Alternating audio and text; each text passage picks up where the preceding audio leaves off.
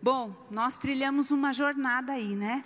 Primeira onda, a gente viu que não era só o voto, a, a, o que eles pleiteavam, mas a gente viu que as próprias, os próprios personagens dessa primeira onda reivindicavam uma, uma vida livre de todo o padrão moral, né? E então a gente entendia que desde o começo já havia um problema. Aí a segunda onda, nós vimos todos aqueles personagens, um período de revolução cultural muito grande, onde de novo o ataque era a moral judaico-cristã, era o patriarcado, era a família, era o Deus da Bíblia, o Deus a quem servimos. E, finalmente, a terceira onda, a gente viu como que um abismo chama outro abismo. Nós vimos né, Judith Butler trazendo essa ideologia do gênero e as consequências devastadoras que isso tem trazido para a igreja, para a infância das crianças, para a identidade da mulher, para a identidade do homem. E nós, como igreja, agora precisamos ter uma conclusão de tudo isso. E agora, o que, que a gente faz com tudo isso? Né? Então, hoje a gente vai ter considerações finais. O que, que a gente faz com essa manifestação feminista que é tão deformada, que não nos representa, mas quando a gente vai analisar a realidade da mulher, a gente não pode fechar os olhos e achar que não existe violência. Existe violência. As notícias que a gente vê na TV, elas não são mentiras. Vocês viram, um pouco tempo atrás, uma advogada que as cenas do, do, da, da garagem mostrava ela lutando com o marido e o marido forçando ela a entrar no elevador e aí depois a desculpa dele era que ela, que ela, pulou da janela. Na verdade, ele jogou ela da janela, né? Porque uma mulher que não queria entrar no elevador que o marido estava, porque sabia quem ele era, não ia depois resolver pular de uma janela. E a gente sabe de muitos casos, agora mesmo nessa quarentena, quantas mulheres assassinadas, né? Que apanharam também do marido dentro de casa. Isso não é uma mentira. Aqui na nossa igreja mesmo, a gente tinha uma irmãzinha que vinha com olho roxo. Não sei se alguém lembra. Mas ela chegava aqui, ó, com o olho todo preto, o marido tinha batido. E ele estava do ladinho dela aqui no culto assistindo. E aí, como igreja de Cristo, qual deve ser a nossa reação, a nossa consideração final? E eu encontrei essa, essa mulher, a Erin Pise, ela na década de 70, quando estava acontecendo a segunda revolução, a segunda onda desse movimento feminista, ela criava é, lá na Inglaterra, o refúgio, que era o quê? Abrir as portas da casa dela e receber mulheres e filhos que estavam sendo vítimas de violência doméstica. Então ela recebia todo tipo de mulher na casa dela. Começou assim com os recursos que ela tinha mesmo. E é incrível porque a história da Erin mostra e, e norteou muito das considerações que ela teve ao longo da vida, né? Para a gente conhecer um pouquinho da história dela, ela era filha de um irlandês que era diplomata. Então, desde pequenininha, ela viajou muito com a família. Ela tinha uma irmãzinha, mais um irmão, se eu não me engano, ela era gêmea. E eles viajaram muito. Então, cada dia ela estava, né, cada época da, da sua infância, ela estava vendo um país. Inclusive, ela, ela é, nasceu na China. Só que, mesmo o pai sendo diplomata, mãe, uma mulher né, bonita, é, é, orientada, instruída, ela vivia dentro da casa dela uma, uma realidade terrível. Né? Então ela via uma mãe violenta que sempre batia nela, que praticava todo tipo de injustiça contra ela. E quando ela ficava em algum convento, é, algum, é, orfa, algum, essas escolas que as crianças eram internadas, ficavam lá, né, morando, ela disse que é quando ela encontrava paz. Tamanha desequilíbrio da mãe, o pai, brigavam muito, né? Então, ela diz assim: Olha, eu não sei sobre essa realidade que dizem aí que a mulher é sempre vítima dentro de casa. Porque eu conheci uma realidade em que minha mãe ela não era só vítima. Os dois, por causa da sua infância disfuncional, eles, na verdade, criaram um lar terrível, um lar disfuncional. Ela diz: minha mãe foi criada por uma madrasta que sempre é, abusou dela, né? praticou violência contra ela, e ela cresceu uma mulher que não sabia ter filhos, que não queria ter filhos, era uma pessoa sem afeto, que não tinha o mínimo de paciência com os filhos, que sempre é, agrediu verbalmente, fisicamente, a mim e meus irmãos. Ela diz: meu pai, de 17 irmãos, imagina o, o tipo de, de, de paternidade que ele recebeu. Né? O pai era um homem violento, agressivo, um homem que verbalmente também não, não transmitia um carinho, uma paciência, uma tolerância. Então ela diz: esses, do, esses dois, com as suas realidades, juntos numa só casa, numa só família, criaram um ambiente onde se praticava violência, inclusive contra os filhos, e eu não me sentia bem, nunca me senti amada nem feliz nessa família. Então, quais são as considerações que a Erin tem? Ela diz assim: agora, nesse centro de refúgio, onde eu recebo essas mulheres que são exploradas dentro da sua casa, que, que são alvos da violência doméstica, essas crianças, o que eu percebo, na verdade, é, é a confirmação daquilo que eu achei a vida inteira. Não existe mulher vítima de violência. Existe, na verdade, seres humanos que praticam violência, homens e mulheres. Ela diz, porque até essas mulheres que eu recebi em casa eram violentas. Ou elas praticaram violência contra os seus parceiros, ou elas praticaram violência contra os seus filhos. E aí, como cristãos, quando a gente tem um mínimo de conhecimento da realidade onde a gente está inserido, a gente vai entender que o que a palavra diz, todos pecaram, é de fato a realidade, todos pecaram. A natureza humana caída, ela é, ela é uma natureza que tem toda a capacidade de praticar o mal, seja homem ou seja mulher.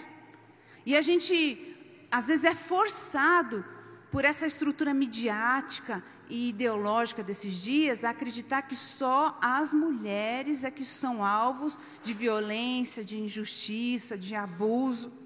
Eu volto a dizer, nós não podemos negar a realidade que tem fora. As mulheres, sim, existem mulheres sim que são é, né, é, alvos da violência do marido, que apanham, que são silenciadas pelo medo, né, que temem pela sua própria vida, pela vida dos filhos. Existem mulheres sim, mulheres sim que têm que fugir daquele ambiente terrível, porque correm um risco muito grande de serem mortas pelos seus parceiros. Isso não é lenda, isso é realidade, isso é fato, né? Mas também nós temos que entender que existe o oposto. Existem mulheres que matam seus parceiros.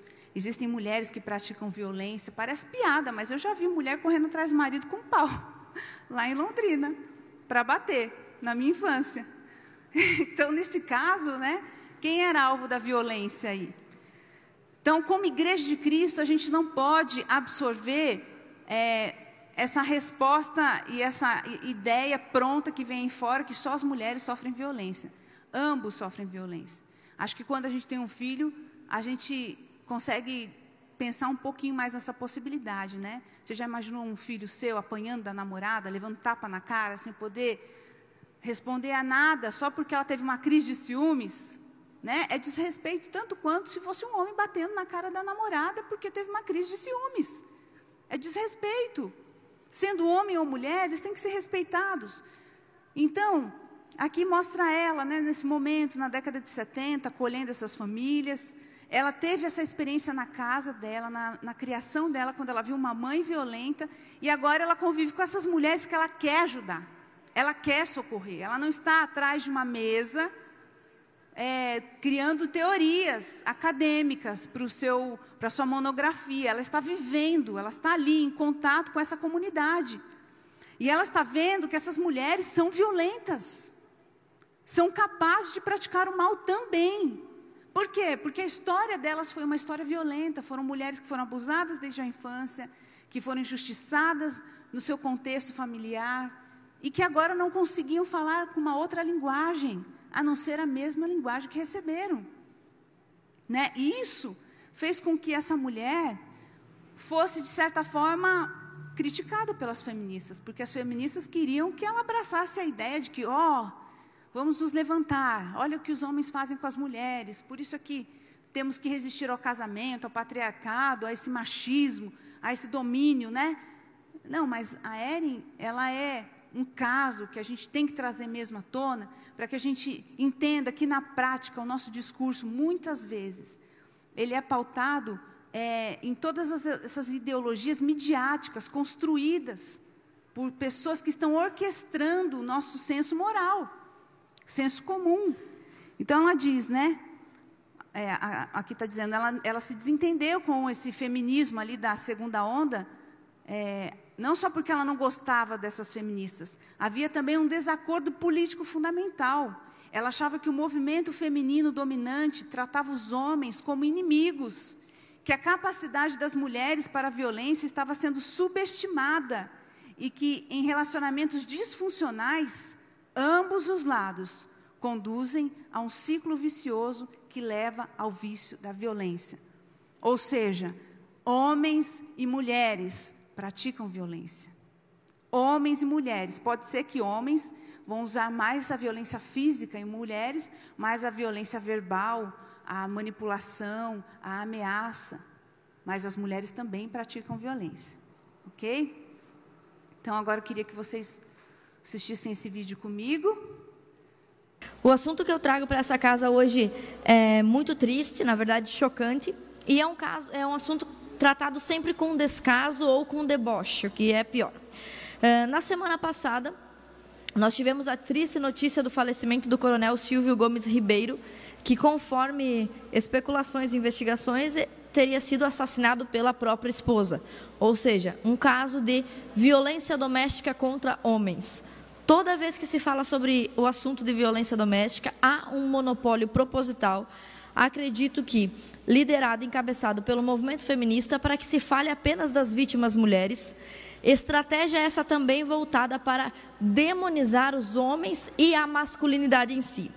Esse é um caso muito triste que aconteceu com um catarinense e não é uma exceção. Nós temos inúmeros, inúmeros casos no Brasil e fora daqui de violência doméstica praticada contra homens e de, e de, violência de modo geral, crimes violentos que são praticados contra homens. Eu trouxe para casa alguns dados sobre o assunto.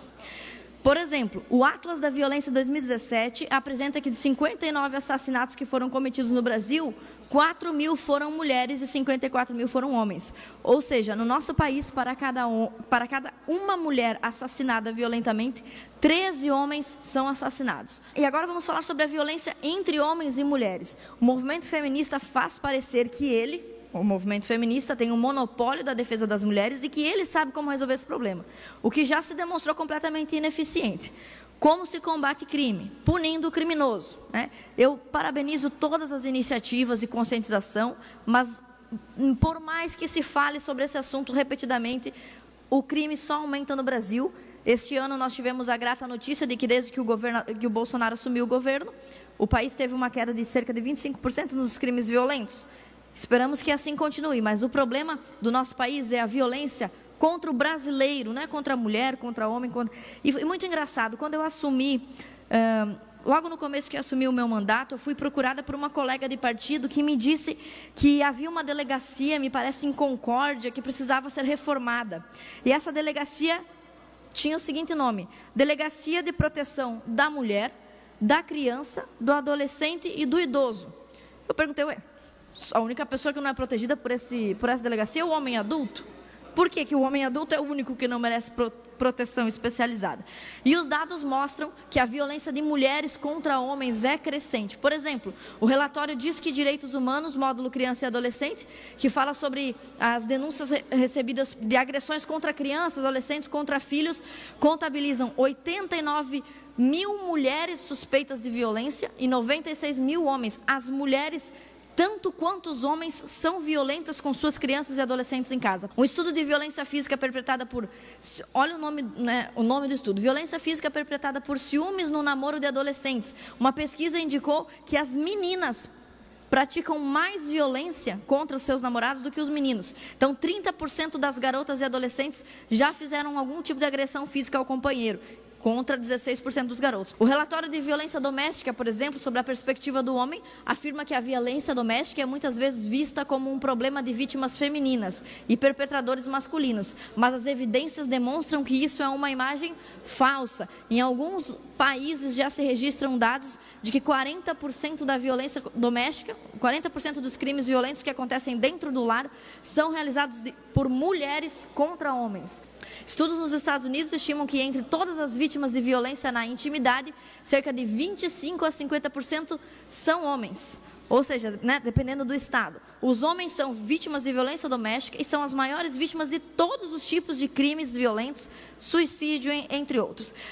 Como o nosso tempo é curto, eu gostaria de de mostrar algumas notícias que, de casos de violência que aconteceram aqui no Brasil. Além de arranhões e bofetadas, o fenômeno oculto dos homens que são agredidos pelas mulheres. Notícia da BBC Mundo. Mulher acusada de espancar marido até a morte é presa em Varginha, Minas Gerais. Mulher joga óleo quente no marido enquanto ele dormia. E esses casos são muitos. Qual é o maior problema quando se fala sobre o assunto violência contra o homem?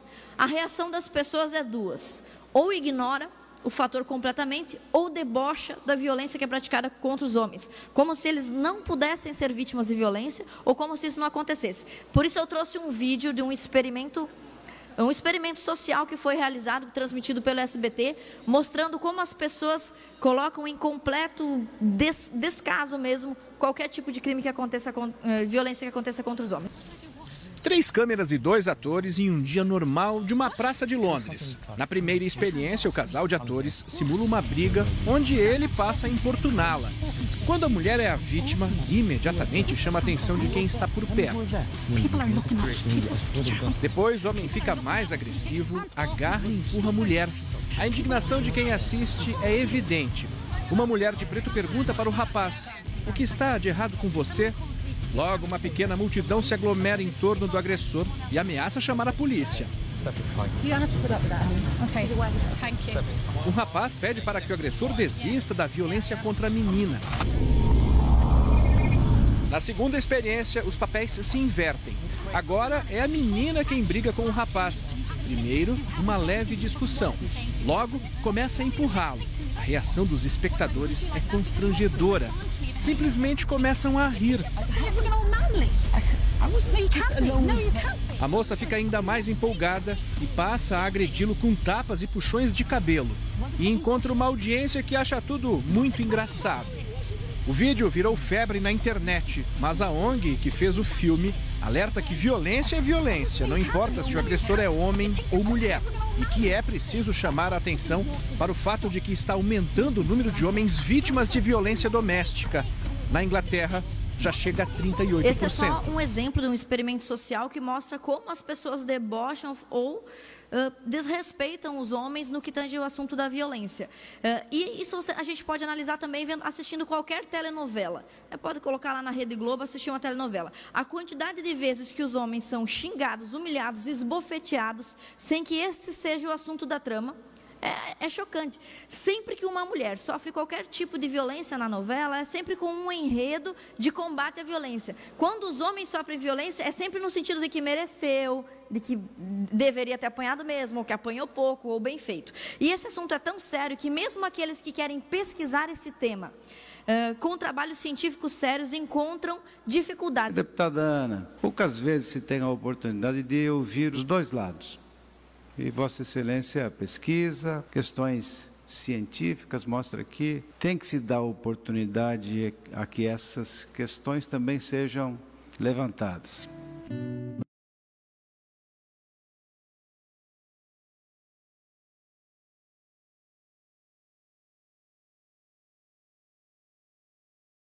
Então a gente pode ver que há algo que a gente precisa considerar, né?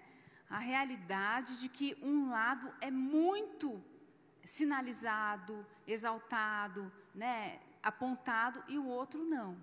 Então, como cristãos, nós precisamos é, apontar para um caminho saudável, um relacionamento pautado nos valores do reino, em que o respeito é mútuo.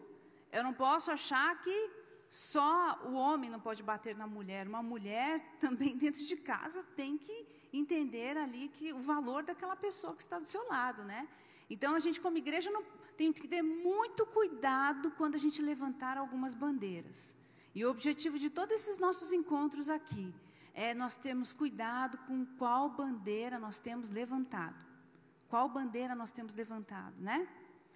Então, é só para vocês é, entenderem um pouquinho, quando toda uma política, quando todo um discurso midiático volta muito para um lado só da, da, história, que é a violência que a mulher de fato sofre, a gente pode, às vezes, criar uma estrutura é, legislativa que é injusta. Não sei se vocês acompanharam recentemente essa mulher que foi ordenada pastora, não sei quanto tempo e também não sei por qual denominação. Mas ela era casada com aquele primeiro rapaz ali, e aí ela foi fazer uma cirurgia e quase morreu, é, foi, ficou à beira da morte mesmo, com uma infecção generalizada. É, no testemunho que ela conta, ela diz que morreu e ressuscitou, o Senhor ressuscitou ela. E aí ela se tornou uma pessoa que viajou o Brasil contando o testemunho dela. Só que o que a gente não entendia muito bem é porque o marido não estava mais com ela. A gente pensava, puxa, será que ele largou ela lá no leito, né? De enfermidade? E ainda mais com o filhinho pequeno que eles tinham. Mas posteriormente a gente viu que foi ela que não quis mais o casamento. Daí ela se casou com esse segundo rapaz ali, onde tem o filhinho dela no meio. E começaram aí um ministério, é, viajando os dois pelo Brasil, e ela falando o testemunho dela, e ele levando também o ministério dele, pregando e tal. Quando de repente a gente soube da acusação que ela fazia contra ele de que ele tinha abusado do filho dela. E assim, quando a gente vai olhar a história, a gente percebe assim que não existem provas. Existe uma criança que falou alguma coisa ali orientado pela mãe, que inclusive ficava até perguntando assim, né? Eu falo isso também, sabe? Uma criança realmente orientada ali na fala dela, mas a gente viu uma devastação total na vida daquele cara. Porque de um dia para o outro ele perdeu a casa, ele perdeu os recursos, ele perdeu é, a reputação, ele perdeu o ministério, ele perdeu tudo. Ele perdeu tudo. Para vocês terem uma ideia, ele foi parar num sanatório. É, recebendo medicamento assim de sossega-leão, né? A ponto de nem saber o que está acontecendo aí fora. E aí a gente tem que questionar, puxa vida, como é que alguém pôde é, de repente, ter sua vida virada de pernas para o ar, sem nenhuma prova né, de que ele realmente fez aquilo do que ele era acusado. Só que o que mais espantou na história, que é depois de um tempinho, muito rápido mesmo, ela já estava casada com aquele terceiro rapaz. Né? E aí ressurge esse homem, depois que saiu lá do manicômio, lá do sanatório, depois falando, eu sou inocente, eu sou inocente, ninguém me ouve. Eu não tenho voz, eu não tenho direitos né? Eu simplesmente estou agora com a minha reputação na lama, estou sem nada, estou aqui num lugar emprestado, dormindo emprestado, comendo com o que me dão, porque a voz de uma mulher, ela foi o suficiente para que todos considerassem que aquilo era verdade. E nós sabemos que desde a época de José, do Egito, o José, isso já acontecia. Vocês lembram? Que a mulher começou a dar em cima dele, como ele não correspondeu, ela falou: Ó, oh, tentou me abusar, né? Então, assim, é, a gente tem que tomar cuidado como igreja de Cristo, né? Não, nós não vamos aqui, né, ser coniventes com a violência contra a mulher. Inclusive, é da minha opinião que uma mulher sendo cristã, se sofrer violência doméstica, precisa ir na polícia, precisa fazer uma denúncia contra o seu marido, porque senão ele vai bater nela para sempre dentro de casa. Ele não vai parar. Então, eu não vou nem entrar em detalhes sobre a minha opinião aqui, que no final a gente vai ter um tempo aí onde o pastor Márcio vai responder perguntas. Porque daí vocês sabem, ele é um homem sábio, e ele vai responder essas questões polêmicas. Mas assim, de forma alguma, a igreja de Cristo vai ser conivente com qualquer tipo de violência e desrespeito contra a mulher. O que nós não podemos é negar o outro lado da história, é achar que uma mulher, pelo fato de ser mulher, ter direito de praticar violência e não ser punida, né? Mas nós, como Igreja de Cristo, temos que responder de maneira justa para ambas as partes. Então, nós temos que entender que mulheres também são parte dessa é, natureza caída que precisa da redenção, que precisa realmente ter o seu caráter transformado pelo poder da cruz de Cristo, não é só os homens, né? Então eu gostaria de passear por você, com vocês, pela Bíblia, para a gente entender o que, que Deus pensa das mulheres, porque vocês vão perceber numa corrente aí feminista essa quase que absoluta, né? É, teoria de que Deus odeia as mulheres, de que a Bíblia ela é, um, é totalmente sexista. Então a gente vai perceber, olhando essas personagens que são todas mulheres, que Deus não é assim e que Ele não esconde o pecado nem dos homens e nem das mulheres, né? Ele é um Deus que nos propõe a cura, ele é um Deus que denuncia realmente o que está errado. Então a gente começa pensando em, na mãe e na irmã de Moisés. Não é interessante, se Deus fosse realmente esse Deus machista, sexista, por que, que Deus, planejando um homem que seria usado de uma maneira tão poderosa como Moisés para conduzir um povo da situação de, de, de escravidão até uma terra prometida, por que, que Deus, é, de certa forma, compartilharia isso no coração de mulher? de duas mulheres, de uma mãe e da irmã do garotinho. Que, Para quem não está entendendo, nesse contexto, Faraó ficou preocupado porque esse povo que era escravo, que era esse povo hebreu, estava aumentando muito em número, muito em número. E eles tinham medo de uma revolução, desse, desse povo hebreu escravo, de repente se tornar um grande exército e conspirar contra o governo de Faraó. Então, qual foi a ordem de Faraó? avisa para as parteiras para que, se for do sexo masculino, que elas matem. Se for do sexo feminino, deixa viver. Porque são homens que compõem um exército, né? Por mais que a gente sabe que mulher pode até fazer parte de uma força-tarefa, seja lá o que for, mas a gente sabe que o, o corpo físico, toda a questão até hormonal, a testosterona, o homem ser mais racional, tudo isso faz com que em guerra ele tenha um desempenho muito maior, a gente não pode negar. E aí, a mãe de Moisés ficou com o coração dela muito doído de pensar: meu Deus, eu vou ter que. Ela escondeu o filho, as parteiras tinham medo de, de, de de se levantar ali matando as crianças daquele povo. Deus colocou temor no coração dessas parteiras. E a mãe de Moisés pensou: o que, que eu vou fazer? E Deus deu para ela uma estratégia. Eu penso que foi Deus mesmo, de criar essa criança até alguns meses de vida e depois colocar ali num cesto e pedir para a filhinha dela, né? Olha, vai lá com o seu irmãozinho, fica do lado do cesto, ali onde, no Nilo, onde as, as filhas do faraó tomam banho né, com a ideia de que elas falassem: olha, um bebezinho, vamos pegar para criar. Foi exatamente o que aconteceu. Né? Mas eu fico pensando assim: por que, que se Deus fosse machista, por que, que ele não colocou isso no coração de, de um homem? Haviam tantos homens lá, por que eles não tramaram alguma coisa? Por que, que teve que ser mulher? Né? A gente, a personagem da história. Você vê ali Miriam por detrás né, dos, do, do, do, dos matos ali, e aí quando a filha de Faraó viu um bebezinho, olha um bebezinho hebreu, ela já sai e fala, quer alguém para dar mamar para ele? Eu já tenho uma, né? Já estava tudo pronto. E detalhe, o, o plano deu tudo certo, foi isso que aconteceu. A mãe do próprio Moisés foi quem amamentou esse menino até ele desmamar e depois ele foi morar no palácio. Então a gente tem desde o começo da história, estou citando poucas, porque se a gente vê como Deus se, se, se conecta, conecta com as mulheres, como Ele permite que elas façam parte dos planos dele, isso sempre esteve presente. Mas a próxima é Raabe, gente, Raabe era uma prostituta. Ela era uma mulher inimiga do povo de Israel. Esse povo estava marchando para tomar posse de uma nova terra. Agora vocês imaginam o nível de discernimento e revelação que essa mulher recebeu no coração dela. E esse Deus permitir que ela fosse ali, é, de, é, de certa forma, resgatada no meio de um decreto de morte, porque Israel ia marchar contra Jericó, todos daquela cidade iriam morrer, e entre eles Raabe e sua família.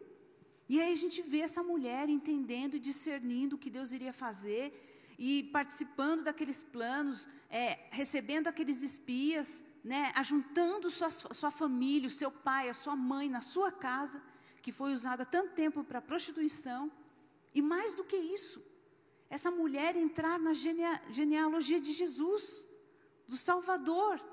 Olha quanta honra, olha como a história dela foi mudada. E Deus faz questão de retratar. Era prostituta, sim. Entendeu, sim. Teve temor, sim. Foi resgatada, sim. Né? Isso é para nos, nos mostrar como é que Deus pensa. São pistas do amor de Deus. São pistas da ideia que Deus tem a respeito da mulher e que a gente precisa prestar atenção. Logo depois, naquele período de juízes, né? nós vimos o quê? Uma juíza, uma juíza, uma mulher, como principal personagem política, principal liderança daquela nação que estava se formando. Mas como é que pode? No meio de tantos homens, uma mulher, gente, não, não é possível. Agora me diga, onde Deus é machista nessa história? Por que, que ele olhou para toda aquela nação, doze tribos, tantos homens, e de repente ele levanta Débora para ter o Espírito Santo, para receber orientação do Espírito Santo de Deus, para dizer assim diz o Senhor, e trazer orientação para esse povo. Por que isso? Como isso se encaixa na sua cabeça em dizer que esse Deus que fez isso é sexista, é machista, né? E pior, Débora chama um homem, diz o Senhor, falou: se levanta, vai lá e luta contra o inimigo, ele vai te dar vitória. Esse homem temeu, ficou morrendo de medo. E o que, que ele fez? Falou: só se você for comigo. Olha, gente, está vendo como, quando os homens recuam, quando eles se enfraquecem, o que, que acontece? E aí Débora fala: é, olha, só por causa dessa sua atitude. Não vai ser você que vai receber a honra pela vitória, vai ser uma mulher. E foi exatamente essa mulher que nem do povo de Israel era, ela é, estava ali, o acampamento dela era próximo das, dos acampamentos dos, dos hebreus, mas ela era descendente dos parentes lá de, de Abra, Moisés, se eu não me engano. E aí, ela, sabendo de tudo que estava acontecendo, ela pegou e chamou, como era o nome do rei que ela que Deus decretou que ia ser morto?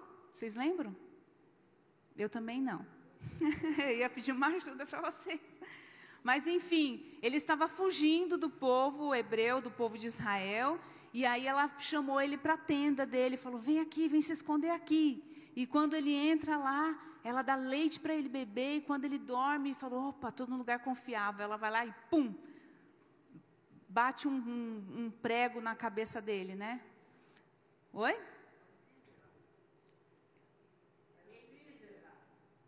Isso, isso. Cisera ou Císera, né? Exatamente. Então Jael era uma mulher, ela matou o inimigo do povo de Israel. Então, por que, que Deus fez isso? Por que, que Deus levanta uma juíza mulher? Não é estranho isso?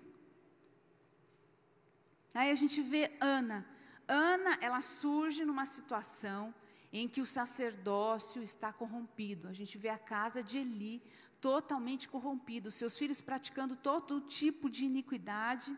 Deus, né, com a sua taça de, de tolerância já transbordando do pecado ali daquele sacerdócio. E Deus tem sonhos, Deus tem planos, Sabe, como diz o Cote, Deus tem, sempre tem um plano para quando a gente foge dos planos dele. Ele sempre tem um plano redentivo, um caminho de redenção para nós. E nesse momento, quando Deus olhava a casa de Eli tão complicada desse jeito, Deus planejava uma rota. Deus pensava, eu vou levantar um sacerdócio de acordo com o meu coração nesse lugar, para trazer avivamento para o povo de Israel, para trazer de novo a lei para o coração deles né? O temor de Deus no coração deles. E aí ele encontra uma Ana, uma mulher disposta a dar tudo, e gera nela o sonho de ter um filho consagrado ao Senhor. Porque Ana não era só uma mulher que queria ser mãe, ela era uma mulher que teve a coragem de entregar o seu maior sonho nas mãos de Deus. E isso mudou tudo. Né? Então Ana fez parte dessa história. Ana participou de um projeto de Deus. Ana sonhou com Deus, chorou os sonhos de Deus nessas escadas do altar ali.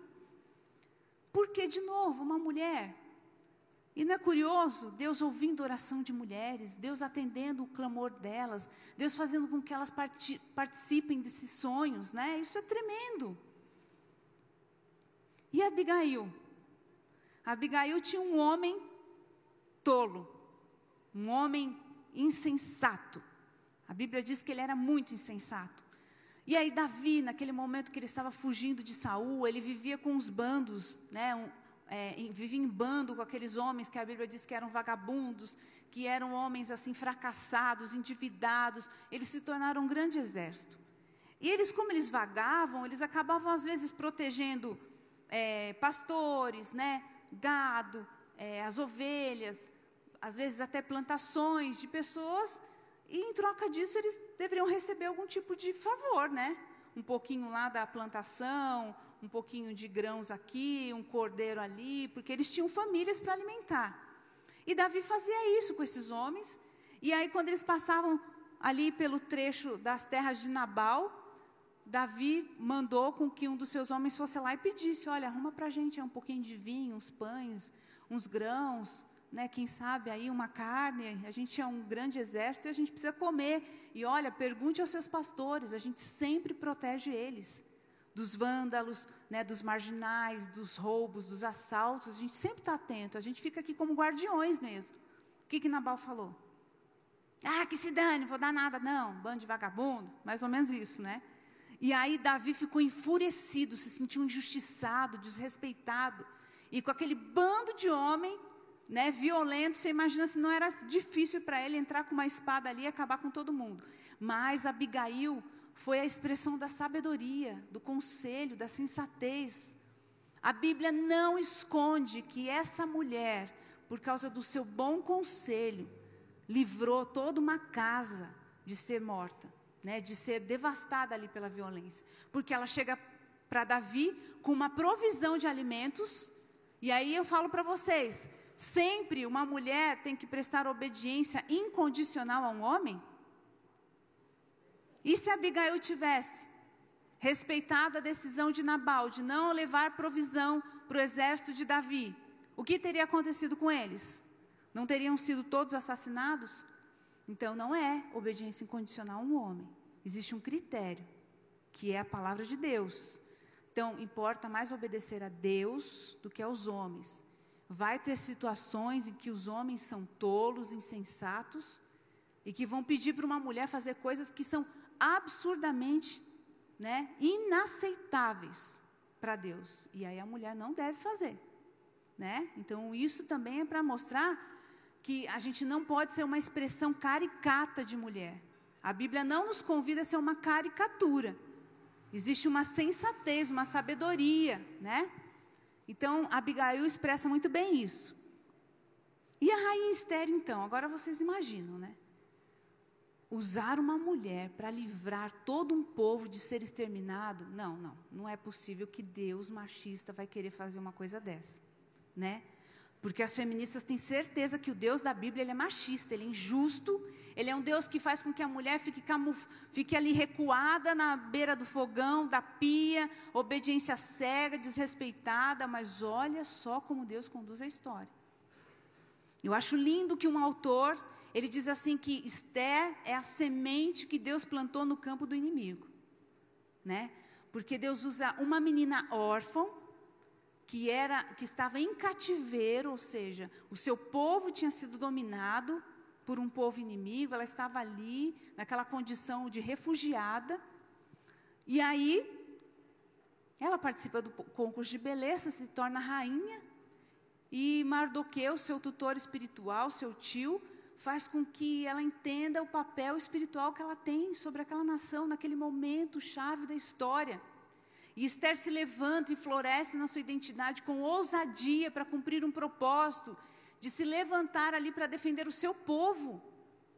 Gente, por que, que Deus escolheu uma mulher? Por que Ele não escolheu um líder político ou até mesmo um líder de exército como Sansão, como Davi? Por que, que teve que ser Esther?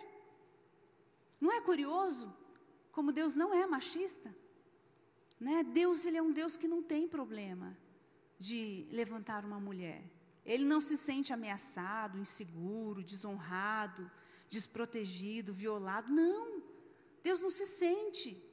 Se alguns homens sentem isso, se alguns pastores, né, como aquele que, que foi filmado lá, gravado, é, sendo grosseiro com a sua esposa, tratando ela igual um lixo, se alguns homens se comportam assim, só porque tem o título de pastor, eles não representam o pensamento de Deus. A respeito de quem são as mulheres, do valor das mulheres, a gente tem que ter isso bem claro. Separar, né? Só porque eles são representantes religiosos, eles não representam a mente de Deus a nosso respeito. E aí nós vimos Ruth também. Ruth era uma moabita, ela era parte de um povo pagão. Na verdade, Noemi, o marido dela, os filhos, é, muitos questionam que eles não deveriam ter saído da sua terra no momento de seca para buscar refúgio em outro lugar que eles deveriam ter permanecido ali, mas foram e se casaram com uma mulher de, de um povo pagão, coisa que a Bíblia não recomenda, recomendava. Tiveram toda aquela situação triste, né? Porque faleceu o esposo de Noemi, faleceu seus filhos, ficaram as, as noras que eram pagãs.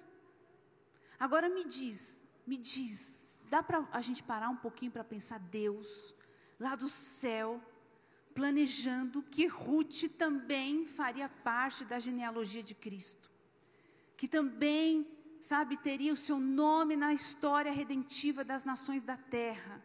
E foi isso que Deus fez. Imprimiu no coração dessa mulher a revelação do reino de Deus. Essa mulher decide voltar para o povo de Noemi, abandonar sua família, abandonar sua cultura, abandonar sua religião, se submete a um processo ali, obedece ao Senhor, se casa com seu resgatador, né? E aí tem um filho e, e, e cumpre todo um propósito eterno de Deus. Vocês já imaginaram isso? Noemi, a Ruth, ela jamais, jamais seria escolhida por qualquer um de nós. Se Deus nos incumbisse dessa tarefa, olha, vamos organizar aqui a genealogia de Cristo Jesus, quais pessoas vocês considerariam é, eficientes, adequadas para ocupar esses lugares? Qual o perfil que vocês iriam exigir, né? Com certeza a gente não ia colocar uma mulher pagã, uma moabita, inimigo do povo de Deus, jamais. Muito menos Raabe, uma prostituta. Mas Deus, Ele é esse Deus, Ele nos olha através dos seus olhos de amor. Então, Deus, de novo, Ele não é machista. Deus tem planos redentivos, não só para o homem, mas também para as mulheres. E Maria, então, uma coisa que me deixa extremamente assim impressionada é que Deus manda um anjo para tratar com Maria. Não, ele não falou com, com, o pai da criança antes.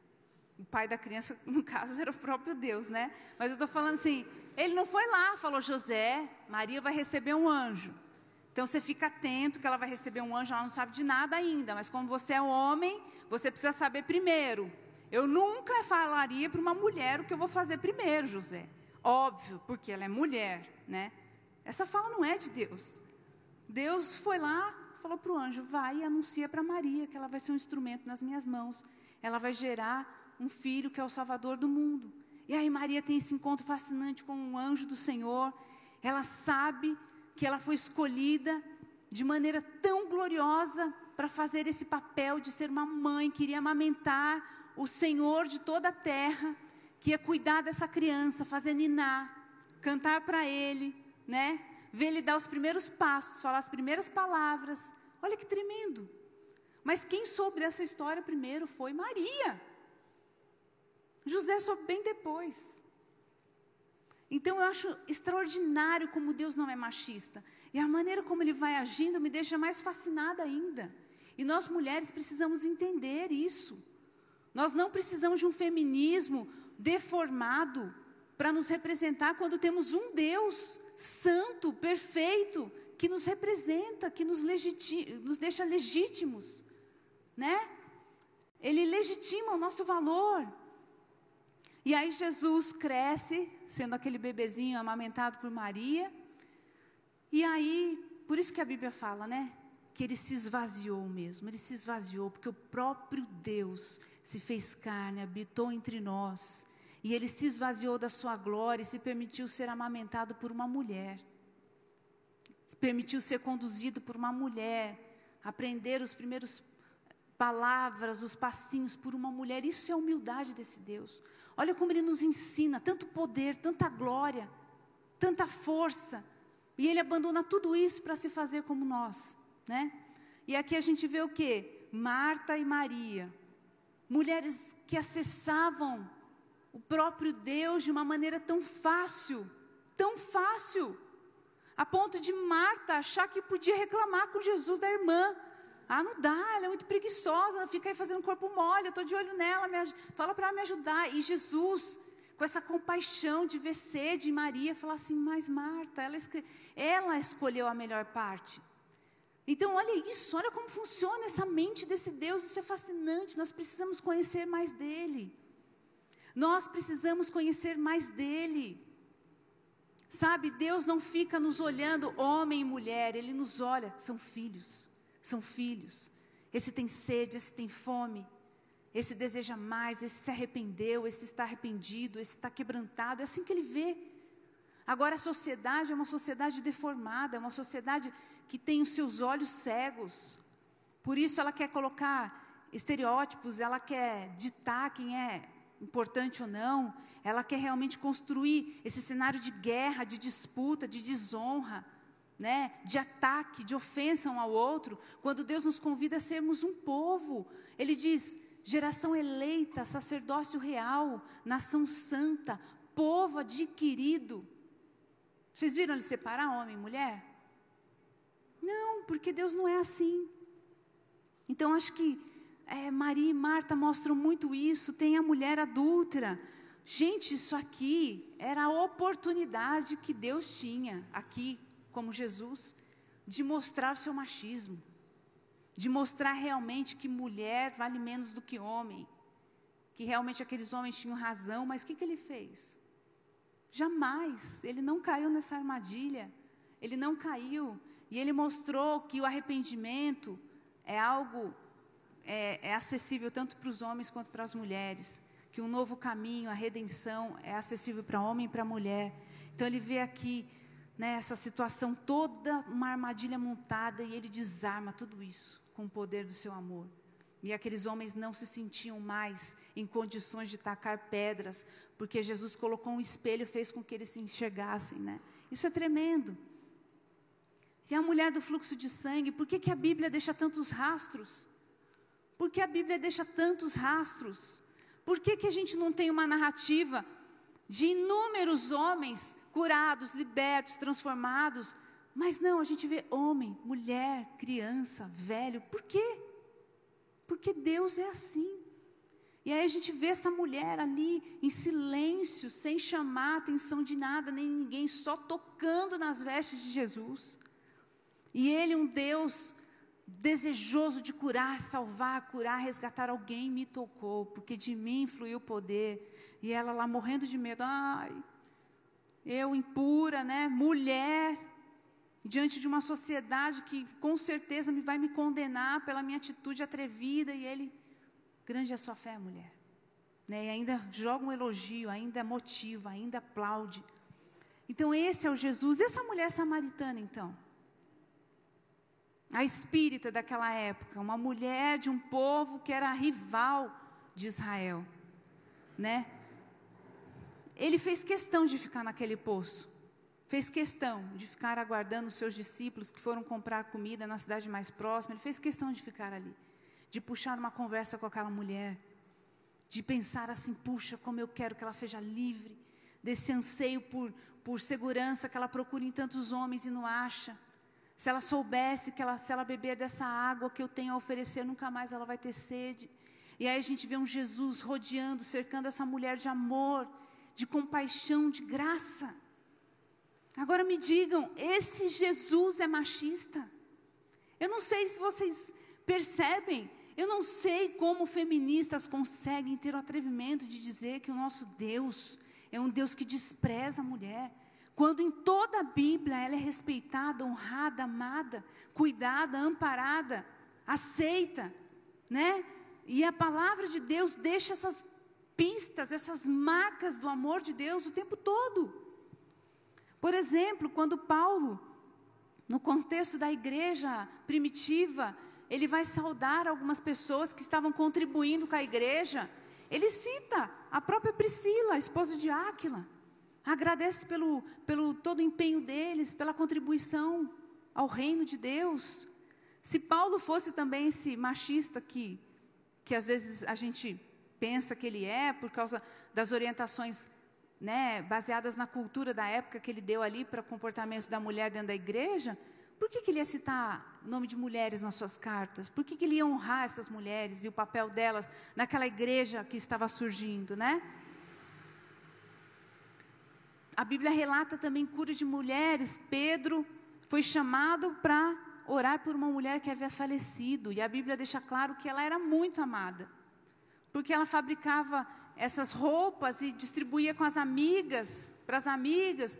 E aí a Bíblia diz que quando Pedro chegou no lugar onde ela estava morta, todo mundo falava: Olha o que ela fez para mim, olha o que ela me deu, esse vestido, foi essa túnica, foi ela que fez, foi Dorcas. E aí Pedro ora por Dorcas e ela ressuscita. Por que, que Deus quis ressuscitar essa mulher? Se mulher não tem um papel fundamental na sociedade, se ela não é tão importante assim? Por que, que Deus quis ressuscitar essa mulher? Né? Por que Ele não escolhe só ressuscitar homens, então? se nós somos inferiores.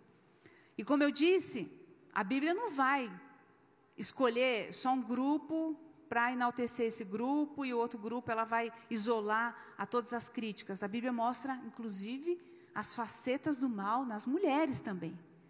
O que eu estou tentando dizer durante toda essa noite é que o mal está no ser humano, independente do sexo que ele tem. A natureza caída, ela nos leva a praticar todo tipo de maldade. Se não é Cristo é, vivendo em nós, nós somos capazes de praticar o mal.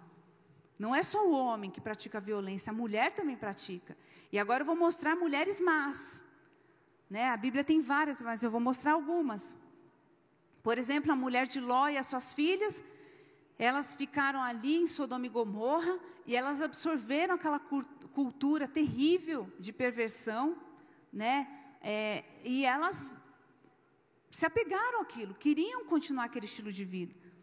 E a intercessão de Abraão fez com que Deus mandasse para lá anjos, para quase que arrastar a família de Ló e as suas filhas pelas pernas, né? Quase pelas mãos, porque elas não queriam sair daquele lugar.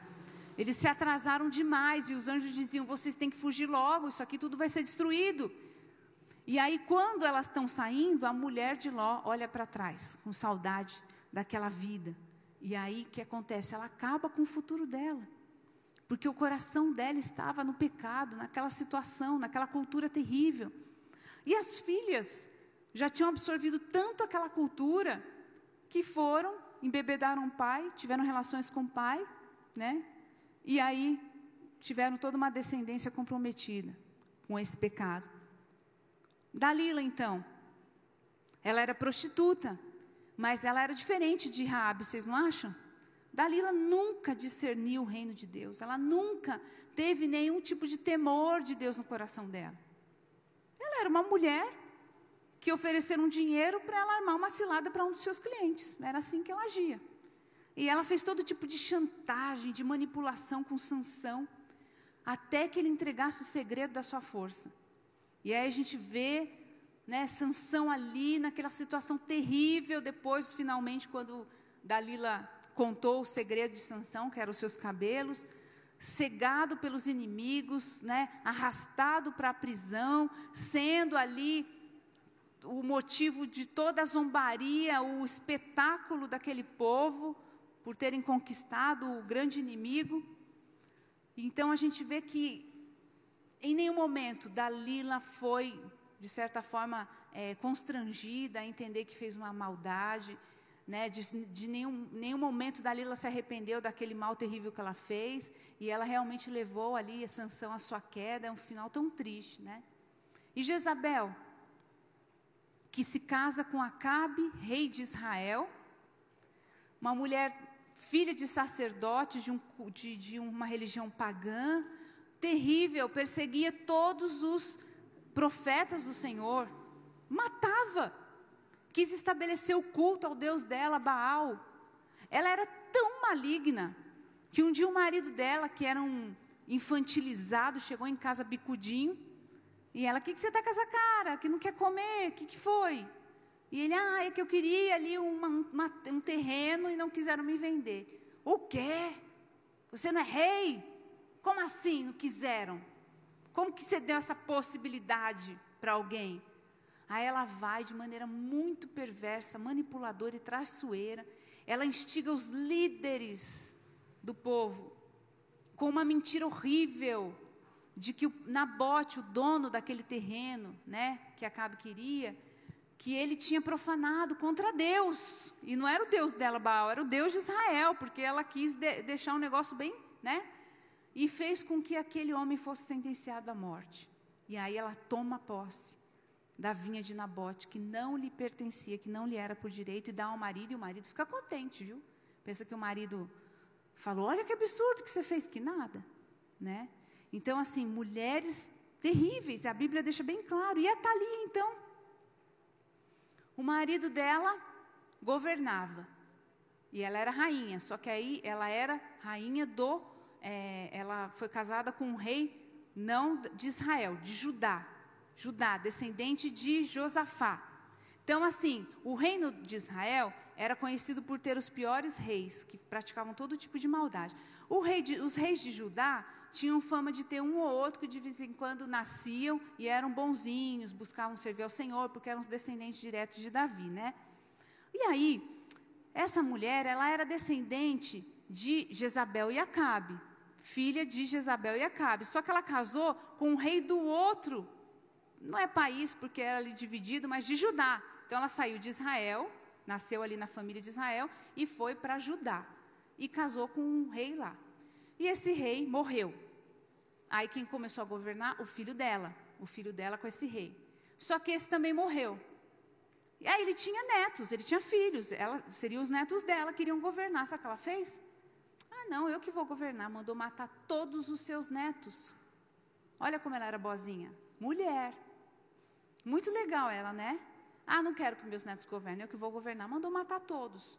Um deles foi escondido, mas o caso é que ela mandou matar todos eles. Então, olha o tipo de mulher. Por isso é que a gente tem que entender, né? Se a gente quiser ver a história, não só a bíblica, mas a história da humanidade, nós vamos ver mulheres capazes de coisas terríveis. Esses dias eu vi uma no YouTube. Ela era uma mulher que ela envenenava todos os maridos, só que ela não parava de casar. E ela não parava de envenenar os maridos viúva negra, né? Alguma coisa assim. Gente, é um demônio mesmo, né? Por que, que casa para matar os homens? Ué, fica solteira. E Herodias? Herodias era casada com Felipe, aí ela, ela larga o marido para casar com Herodes. Aí João Batista surge falando assim: Isso é pecado. Deus não se agrada disso. Ela ficou irritadíssima com João Batista. Aí teve um evento lá, né, que a filha dela dançou a dança do ventre. E aí Herodes ficou tão maravilhado com a performance da menina que falou assim: pede o que você quiser, até metade do reino. Ela, ai, tá, vou perguntar para minha mãe. Foi lá, mãe, olha, o que, que eu peço? A cabeça de João Batista. Mandou cortar a cabeça de João Batista e trazer numa bandeja. Agora, vocês acham que mulher não consegue ser sofisticada na sua maldade? Consegue, né? Consegue. Então, essas são algumas facetas das mulheres más que a Bíblia nos mostra.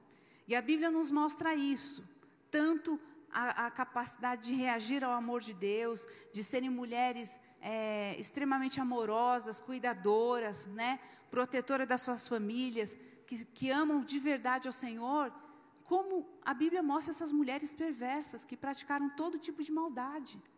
A Bíblia mostra esse Deus que faz questão de fazer com que as mulheres façam parte dos seus planos redentivos.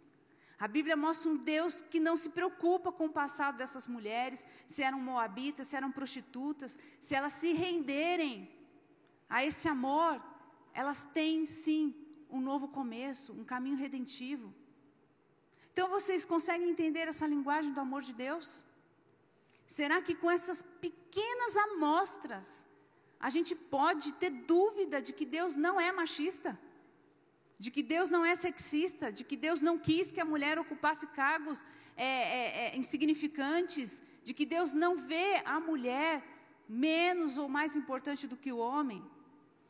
É, agora são nove, então deixa eu só concluir aqui. O que nós temos que entender, e Jesus deixa bem claro no Sermão do Monte, é que o reino de Deus os valores do reino, eles são invertidos. Não são os valores desse mundo. Deus não pensa como o mundo pensa. Deus não nos orienta a ter a mesma cultura e mente desse mundo. O que, que Jesus diz no Sermão do Monte? Se alguém pedir para você andar uma milha, anda a segunda. Se alguém te bater num lado do rosto, você dá o outro. Jesus diz: quem veio o maior no reino dos céus é quem serve. Não é assim que Jesus diz? O maior no reino dos céus é quem serve. Quem se humilha é que vai ser exaltado. É assim que Jesus diz.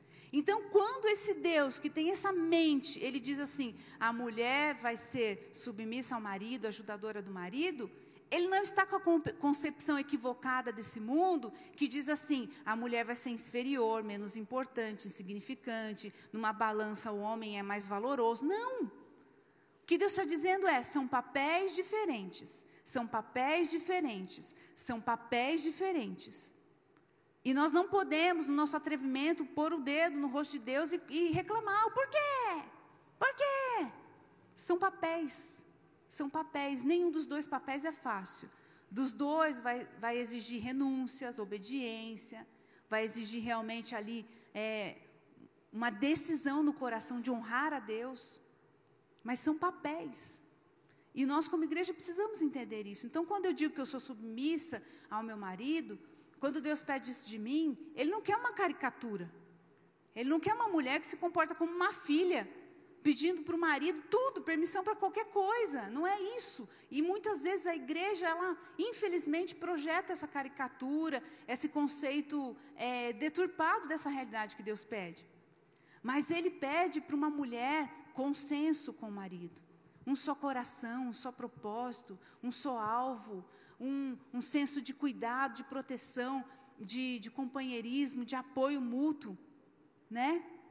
E, de certa forma, o homem sendo racional, ele tem responsabilidades a mais que a mulher, e que eu acho que são mais difíceis ainda, porque ele vai responder por essas responsabilidades que ele recebe de Deus, ele vai responder por isso. Se ele não for é, um homem que caminha com essas responsabilidades, no temor do Senhor, em sabedoria, ele vai sofrer as consequências disso também. E isso nós precisamos resgatar como igreja de Cristo. Olha, eu amo quando a gente pensa no papel do intercessor. Algumas daqui, né, a gente é, conversou juntos sobre a história da intercessora do Billy Graham. Era uma mulher, uma senhorinha, uma enfermeira aposentada. Essa mulher, ela viajava para todos os lugares que o Billy Graham ia fazer as suas, suas cruzadas. Então ela pegava um ônibus, ela viajava quilômetros, ficava num hotelzinho perto do estádio ou do evento, e ela intercedia o tempo todo, dia e noite, enquanto tivesse os dias da cruzada, ela estava orando para a salvação, para o poder de Deus operar naquele lugar. E ela fez isso durante muitos anos, de maneira anônima. anônima. E aí vocês ficam imaginando comigo, ai, coitada, Ninguém nem sabia quem ela era, ninguém nunca viu, ninguém ouviu a voz dela. Que coisa mais horrível, né? Que vidinha, que ministério. Essa é a nossa concepção. Só que quando a gente chegar no céu, que Jesus diz: Eis que cedo venho e o meu galardão será dado a cada um segundo as suas obras. Sabendo que esse reino do céu é um reino invertido, os valores do reino são diferentes, vocês imaginam o galardão dessa mulher? Porque cada um daqueles que foi ali no dia que Billy Graham pregou e fez aquele apelo, aquilo lá, ela herdou junto com Billy Graham. Foi herança dela com Billy Graham. Ela contribuiu com aquilo, ela participou daquilo. E Deus não é injusto. Então, pensando na intercessora do Billy Graham, vamos pensar nas mulheres. Igual Susana Wesley, uma mulher que criou quantos filhos? Doze ou quinze? Agora eu não lembro se eram doze ou quinze. Uma mulher ali que se dedicava a educar aqueles filhos, que tinha uma hora por semana com cada filho, que orava por cada um deles, uma mulher que orou, guerreou, lutou pelos seus filhos, para que o reino fosse impresso no coração deles. E depois a gente vê John Wesley, Charles Wesley, homens que ganharam multidões para Jesus. Vocês acham que Susana Wesley não participou disso? Vocês acham que ela não vai ter herança com o Senhor? O reino dos céus é um reino invertido. Se nós não tivermos a mente do reino, a gente vai se sentir injustiçada, esquecida, menosprezada, desrespeitada.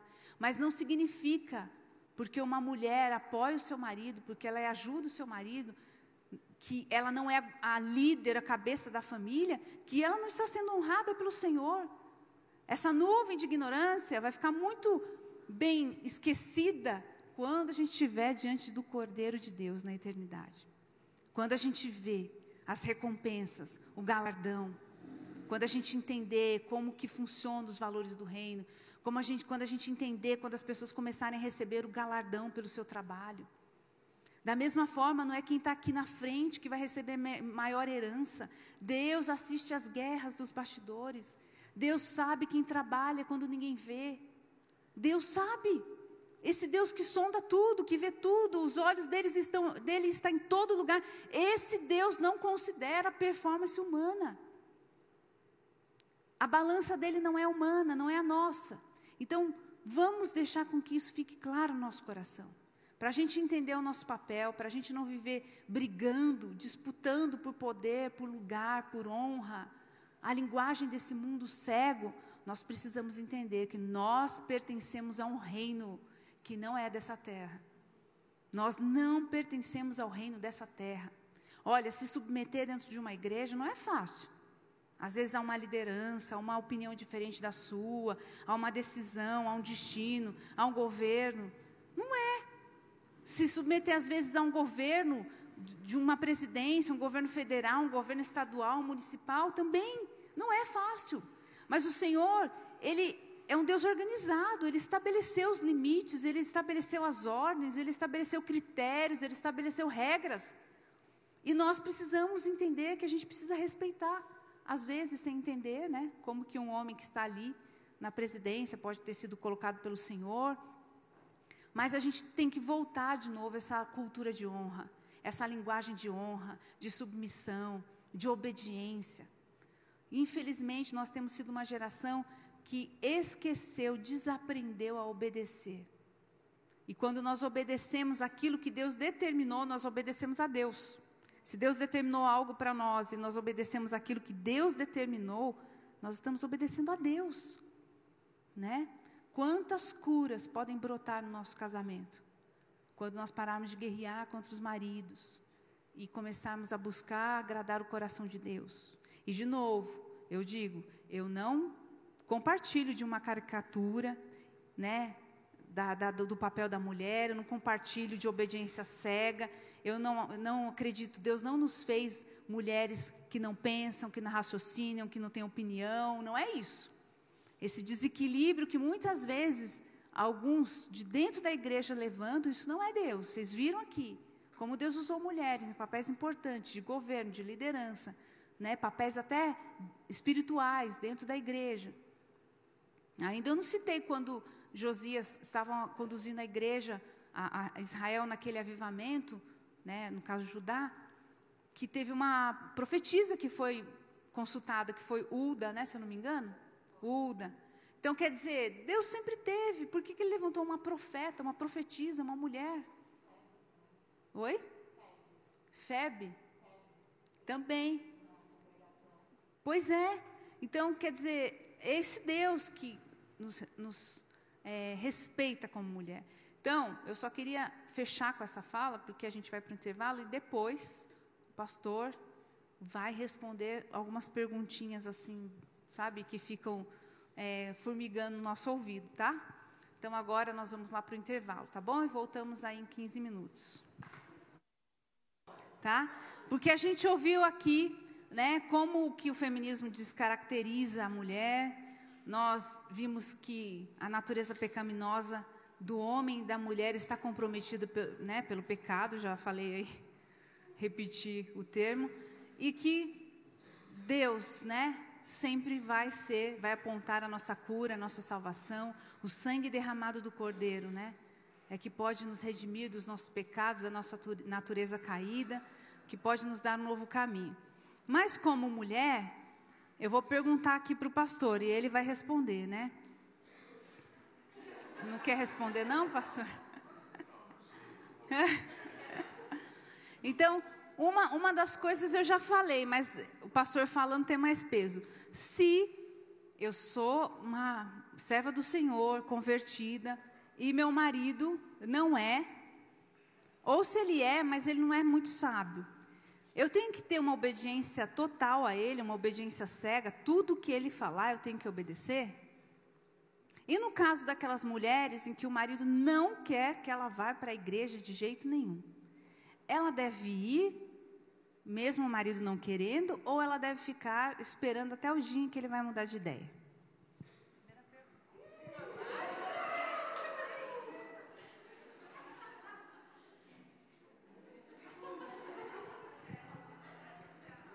Que, que vocês acham?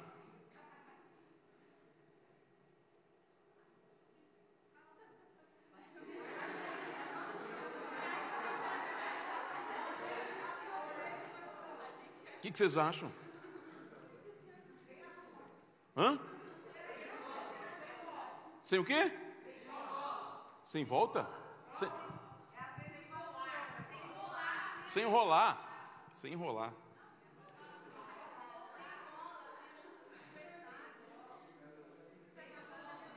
Estou brincando. Queridos, é, é a gente pode falar um pouquinho sobre isso, que acho que a pergunta ela é, é bastante pertinente depois de quatro semanas falando sobre feminismo e claramente se colocando contra esse movimento chamado feminista. Um movimento que não tem nada, nada de Deus. Acorda, em nome de Jesus. Acorda. Deixa que a palavra de Deus defina você, né? que o Senhor defina você. Contudo, a gente não pode passar quatro semanas falando sobre isso e terminar né, sem discutir algumas coisas que são pertinentes e que nada tem a ver com o movimento feminista. Nada, porque o movimento feminista quer que a mulher se exploda. Essa é a grande verdade. Se o movimento feminista tivesse se importando com a mulher, não diria para ela: teu corpo tuas regras, aborte quanto você quiser, porque só uma mulher que abortou sabe o que ela carrega para o resto da vida. Então, quando a Silvia faz essa pergunta, e como de uma maneira é, para simplesmente conduzir aqui, a gente vai falar de submissão. Né? Eu sei que é uma coisa complicada falar de submissão.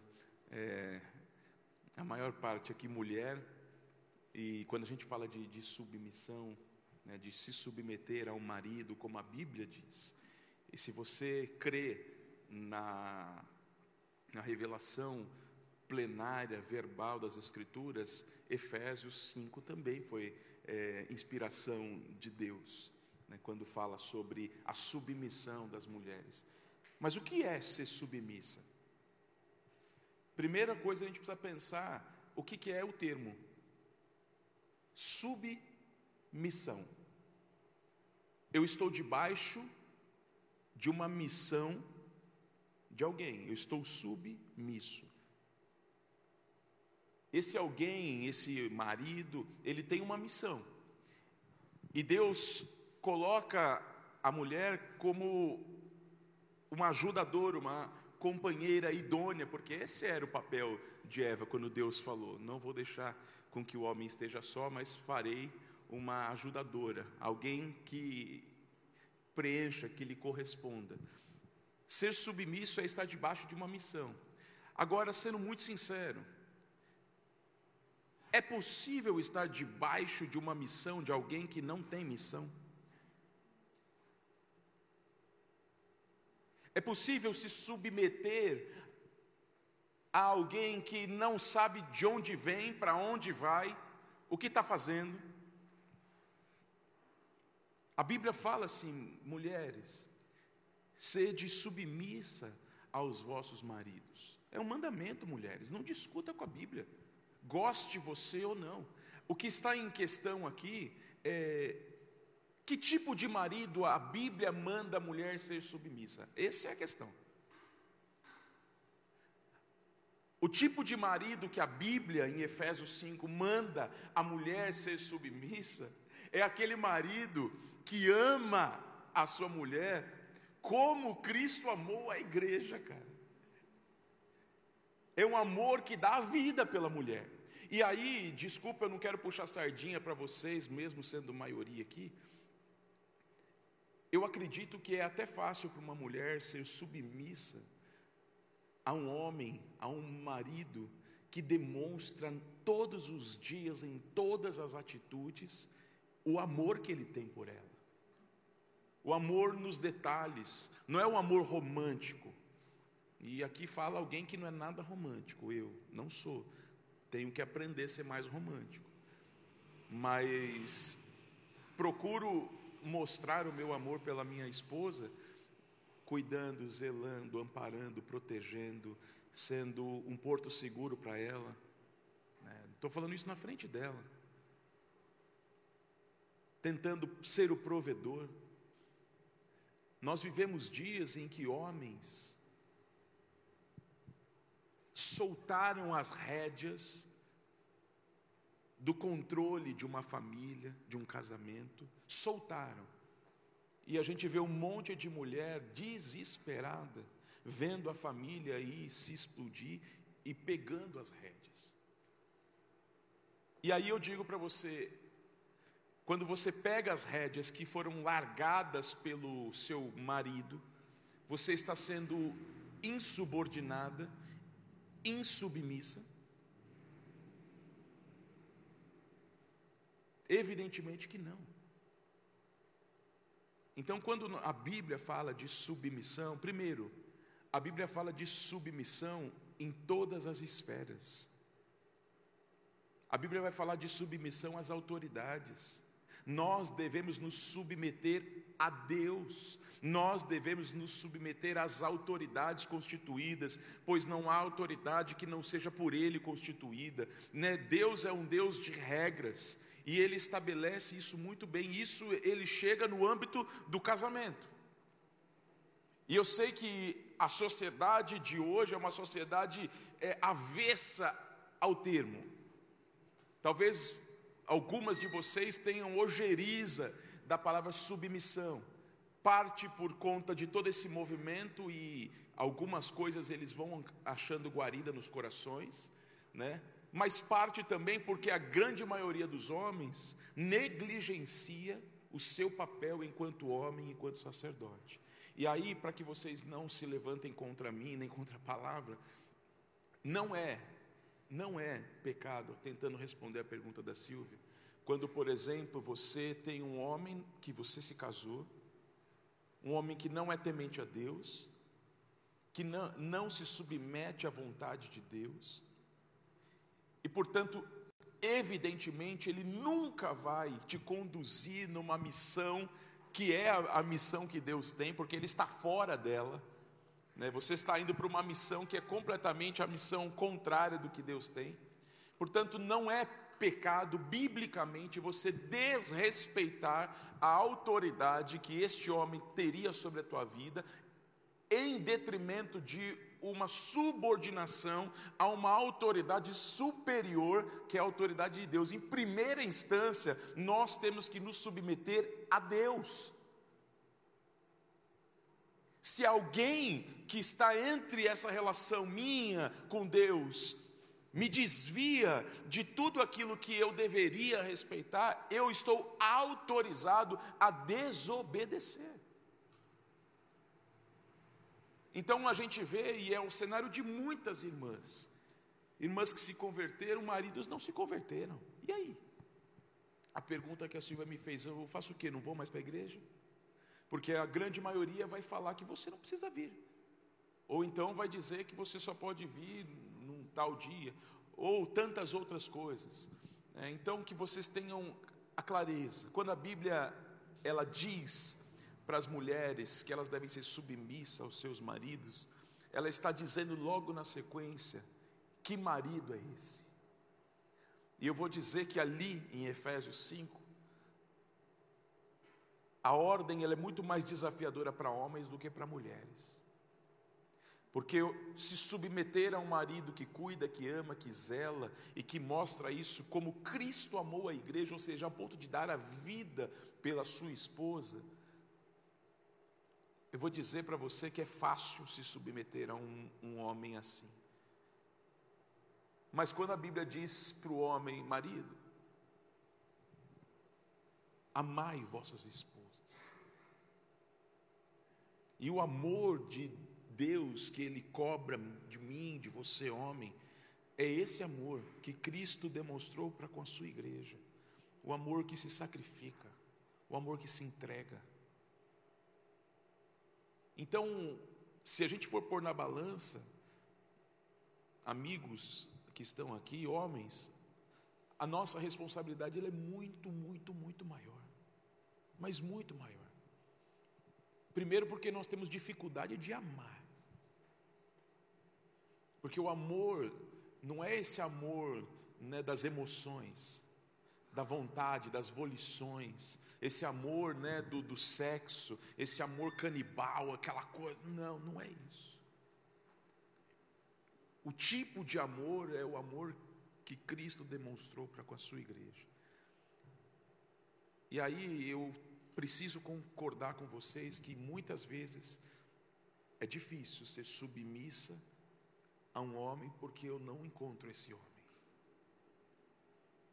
Agora, isso não te dá o direito de você que tem o teu marido servindo a Deus, lutando. Não é perfeito, não espere perfeição, porque você não é, ele não vai ser, eu não sou, mas que está servindo ao Senhor, é piedoso, procura viver uma vida na presença de Deus, luta, batalha, que você viva para o seu próprio bem e que você se coloque como submissa dele que você entenda que Deus estabeleceu assim.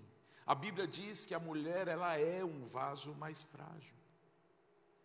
A gente vê mulheres tentando segurar as rédeas de uma casa, mas eu preciso dizer para você, por mais que as mulheres são guerreiras de tudo, Deus não deu às mulheres essa capacidade de segurar tudo que envolve uma família. A gente vê as mulheres que tentam viver isso com o tempo elas começam a se estourar.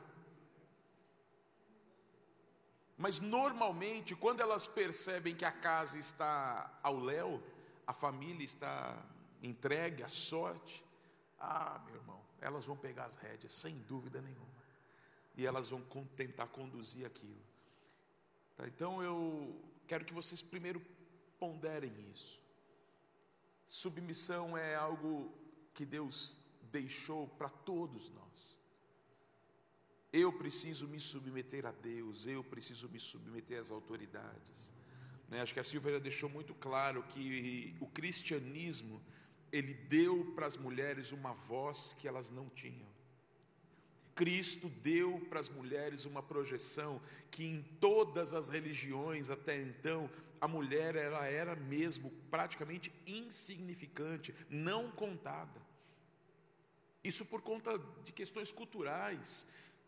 Quando a gente está falando de tudo isso, claro que existe machismo nos nossos dias, claro que existe. Mas o que está acontecendo, na verdade, não é uma tentativa de equilibrar a sociedade. O que está acontecendo é uma tentativa de destruir a sociedade. Você sabia que hoje está sendo trabalhado um termo que chama machismo tóxico?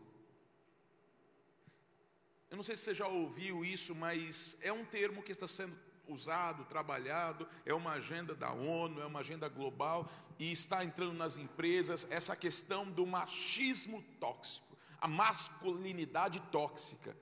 Em outras palavras, o que estão tentando fazer é cada vez homens mais efeminados. É isso que estão tentando fazer homens que não se responsabilizam, homens que não estão prontos a dar a vida pela esposa, pela família, pelos filhos, homens que não são mais aqueles provedores que vão à luta. E é evidentemente que quando nós falamos de tudo isso, a gente precisa contextualizar. Como a sociedade está mudando, evidentemente que vai ficar quase impossível, numa sociedade que muda e nós inseridos nela, de que homens consigam ser provedores da família sozinhos. Porque à medida em que a sociedade vai mudando, vai mudando, e as mulheres né, conseguindo postos de trabalho cada vez mais, as estatísticas buscando ter 50% de homens, 50% de mulher, evidentemente que não vai ter mais lugar para todos os homens. E a gente vai precisar é, aprender a viver neste tipo de sociedade.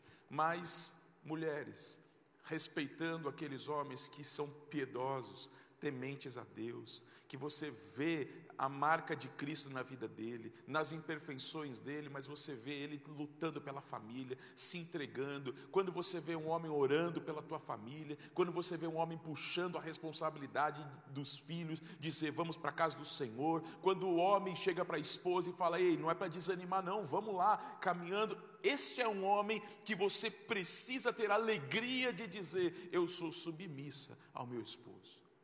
Agora, homens bananas, e está cheio, viu? Cheio. De penca, literalmente. Está cheio.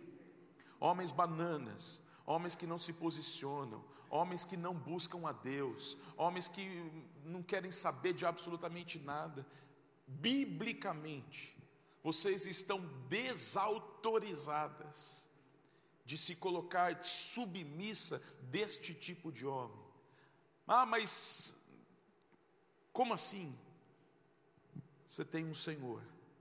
E a Bíblia diz lá em Atos capítulo 5, se eu não me engano, mais importa, Pedro e os demais disseram: olha, mais importa agradar a Deus do que a homens. Eu não vou me colocar debaixo de uma missão de alguém que não sabe de onde veio, porque veio para onde vai. Então eu queria dizer isso para vocês e depois os vocês fazem as perguntas que quiserem, sem pegar pesado, né? Em nome de Jesus. Mas eu queria dizer só essas palavrinhas para que vocês tenham clareza né, sobre tudo isso. A intenção da Silvia, a nossa intenção, não é, é tornar a figura da mulher né, apagada, pelo contrário, vocês brilham e brilham demais. Né? E é verdade, eu falei isso do domingo aqui, não, quinta-feira. Né? Quando Deus começa a agir, Ele normalmente começa a agir através das mulheres. Vocês têm ideia de que Jesus escolheu mulheres para apresentar a maior notícia? Ele está vivo. Foi para mulheres que ele foi apresentar essa notícia. E ele disse para elas: espalhem. Acho que ele sabia, né?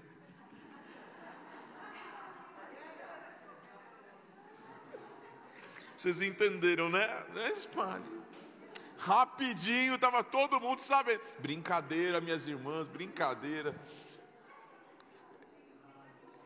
Brincadeira. Tá bom, queridos? Então,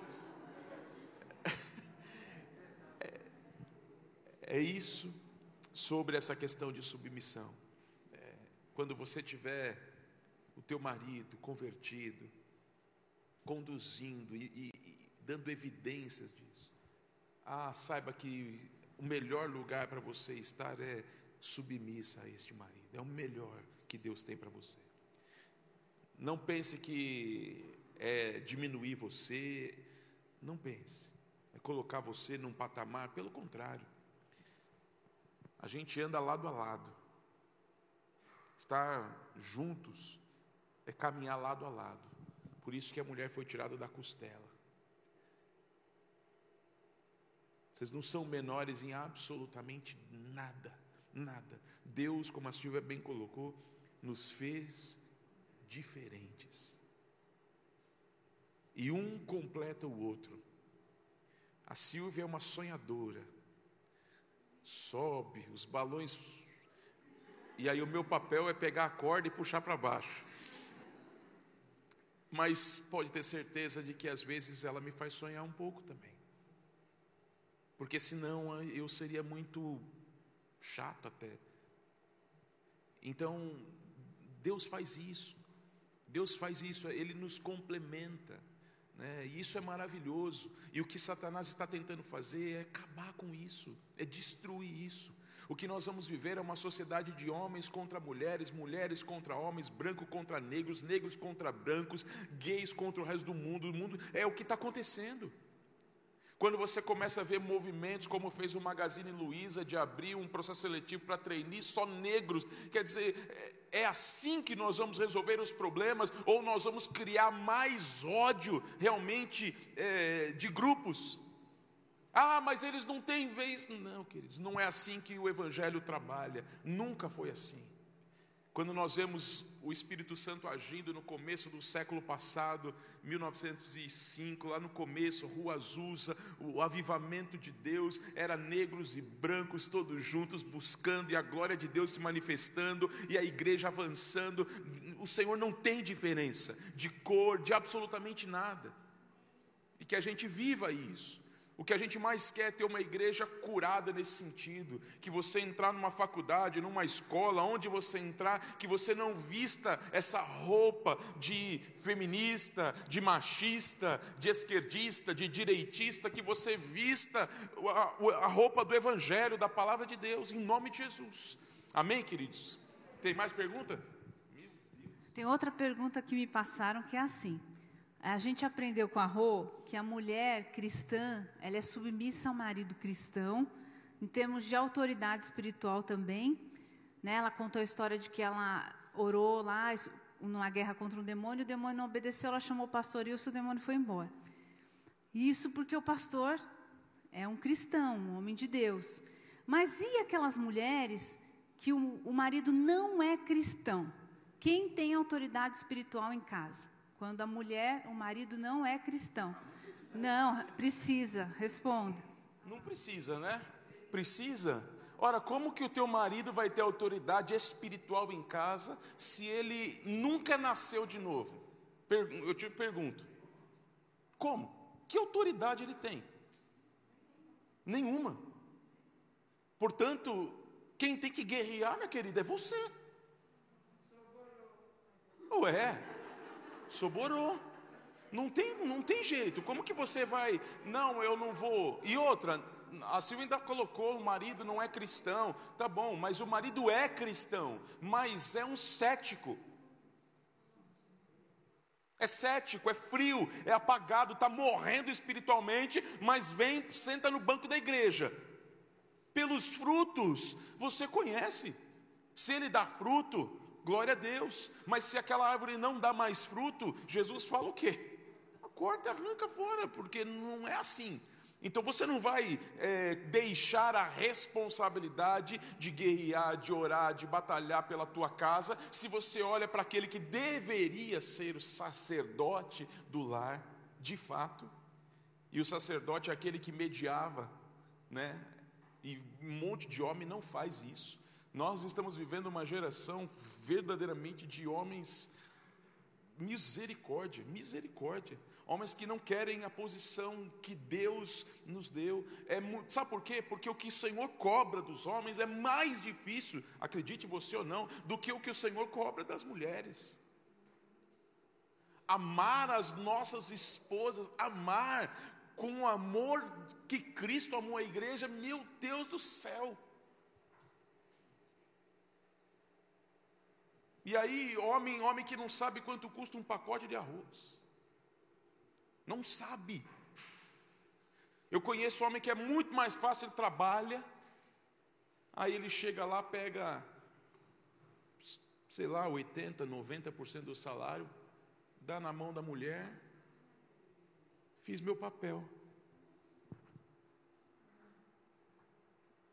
Fiz meu papel. E quem disse que esse é teu papel? Teu papel é ir lá junto, ver o preço, saber quanto custa, saber o que é possível fazer, saber quanto vem de água, quanto vem de luz, quanto que gasta é, de, de, supermercado, fazer toda a, a, o racional das despesas, esse equilíbrio financeiro. Agora, por que, que os homens não fazem? Porque é muito mais fácil Tota aqui um, alguma coisa e larga na mão da mulher. Então dá até a impressão que eu estou defendendo as mulheres, mas de fato é, eu, eu não, não concordo com isso. Porque a hora que são as mulheres que têm que segurar a educação dos filhos, são as mulheres que têm que fazer a economia do lar, são as mulheres que têm que manter a casa arrumada, são as mulheres que têm. Isso falando desse conceito né, do papel da mulher. É, é evidentemente que a gente divide tarefas. Né? Por exemplo, a Silvia está em casa, hoje não está trabalhando. Então ela cuida da casa, e eu tenho certeza que ela tem prazer de cuidar da casa. Enquanto ela está fazendo isso, agora sim, o homem, vamos falar de uma realidade, né? o homem e a mulher trabalham. Ô oh, querido, menos machismo, né? A gente tem que dividir mesmo as tarefas. Não, tem que. Ah, Deus está falando aí com alguém. Tem que dividir. Porque tá, é, é isso. E olha lá que eu estou falando. Se, se o homem é aquele que sai para prover, e traz todos os recursos que a mulher precisa. Ela pode ficar em casa, cuidar dos filhos, cuidar da casa. É diferente. Nós estamos falando de uma sociedade que o homem não consegue mais ser o provedor sozinho. A mulher precisa ir para ajudar a complementar a renda da família. Ou seja, a sociedade hum, sendo modificada né, daquilo que talvez Deus gostaria que fosse. A sociedade mudando, e aí o homem não quer, ele quer, ele trabalha, Aí chega no domingão, ele quer ver o jogo dele, ele quer ir para o futebol no sábado, ele quer isso, ele quer aquilo, ele quer aquilo. Só que a mulher, ela faz isso quando? Porque ela trabalhou a semana inteira de segunda a sexta, às vezes foi estudar à noite, aí no sábado ela tem que lavar, tem que passar a roupa da semana inteira, tem que fazer a comida, tem que vir para a igreja. É tudo. Está certo isso? Não. A Silvia sabe disso. É, eu, eu sou uma pessoa que limpo casa com poucos homens. E quando ela, ela trabalhava, é, eu, eu limpava. Limpava, lavava, ajudava. Até comida eu fiz poucas vezes, né? Mas eh, fiz, fiz até umas tortas uma vez lá. Poxa, quando ela estava fora eu, e eu estava em casa, trabalhando, mas estava em casa, tinha tempo, deixava tudo arrumado.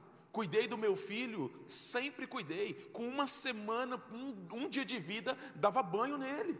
Dava banho, trocava a fralda, trazia para a igreja, cadeirinha do carro, punha sentadinha aqui, ó, nessas, nessa fileira aqui nas cadeiras. Vinha dar aula quatro horas da tarde do domingo. Ele era bebezinho, colo de um, colo de outro, colo de outro. E a vida que segue. É, é a vida.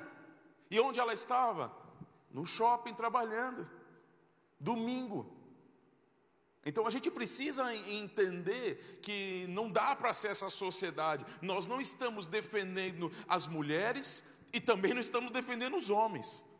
O que a Silva colocou hoje, esse encerramento, acho que foi perfeito no, no seguinte sentido: nós vemos a maldade no ser humano.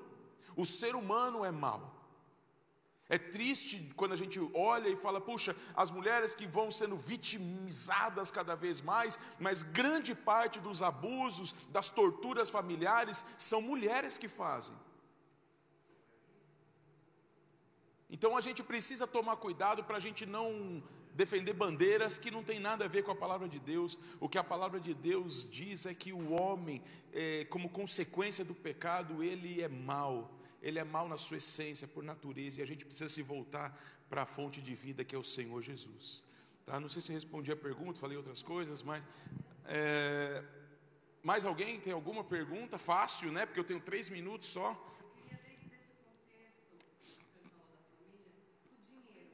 O dinheiro. Deixa com. Tá.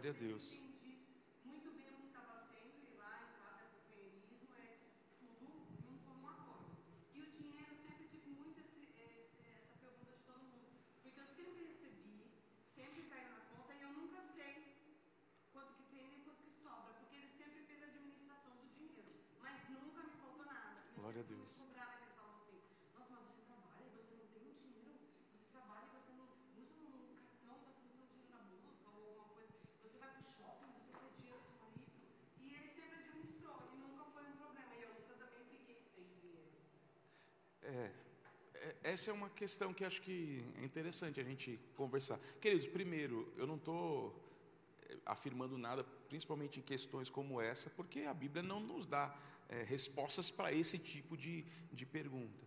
Mas pautado em princípios, como a gente está falando, em princípios da palavra de Deus, é, Alice, você faz isso espontaneamente, você sabe que ele cuida do, dos recursos financeiros da família e administra isso e nunca lhe falta nada. É, talvez você faça isso de fato porque você vê no teu marido uma preocupação em ser um provedor, como nós falamos recentemente, como ele, ele se cobra, o quanto ele luta para ser este, este provedor. Tal. E isso te traz tranquilidade. E você se coloca no papel que eu entendo que deveria ser o papel da mulher. O casal, eles são companheiros, eles têm um projeto em comum. Se a mulher se coloca submissa nessa questão, quer dizer, ela sabe qual a missão do marido, ela está debaixo da missão dele, porque a missão dele é a missão dela. Se você casou, meu querido, você tem que ter a mesma missão. Se você tem uma missão, outro tem outra, não vão andar junto se não tiver de acordo. Não vai andar. E aí, como você sabe para onde ele vai, você confia, você não tem problema nenhum de deixar ele administrar todo o recurso da família. Até porque quando você precisa das coisas, não é vergonha nenhuma, nenhuma. A minha esposa está aqui, hoje ela não trabalha. Ela tem, ela brincar, eu tenho um cartão com o nome Márcio de Ruiz. Né? Ela não tem cartão, ela usa. Você acha que para ela é ruim? Eu pergunto, você sabe quanto veio de fatura, Silvia? Sabe? Sabe? Não. Mas alguma vez você fica precisando pedir para ir comprar isso ou aquilo, né? Não. A gente precisa ser um casal, precisa.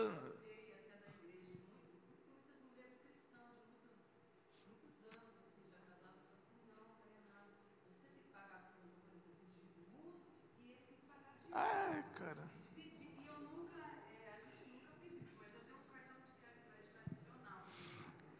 É. Não, gente. Eu tô, eu dei até o exemplo do, do, do, marido da Alice, porque ela tem tranquilidade de fazer isso, ele é aquele cara que mostra o compromisso, o amor pela família, a, a, sabe, a necessidade de buscar, de prover, e isso traz tranquilidade para ela. Agora, que eu sei que não é a realidade de uma grande maioria. Né? Aquele homem que não sabe administrar dinheiro, aquele homem irresponsável, entendeu? Não tem condições. Então, infelizmente, né, cada um vai ter uma, uma situação que vai precisar avaliar nesse sentido. Não tem como você trabalhar e confiar todo o teu dinheiro para uma pessoa irresponsável financeiramente, que vai fazer uma aposta no jogo do bicho, vai jogar no, no, no Rina de Galo lá no jogo. Não dá. Não, é verdade. A rinha, né? Tem gente que vai, vai, vai apostar lá no jogo lá. Hã? Aí. E tá cheio de homem. Tem homem que, infelizmente, é aquele tipo de homem que assim, ele trabalha, é um pai, beleza, trabalha, só que é o seguinte, ele, ou ele está trabalhando, ou ele está na frente da TV, ou ele está no bar.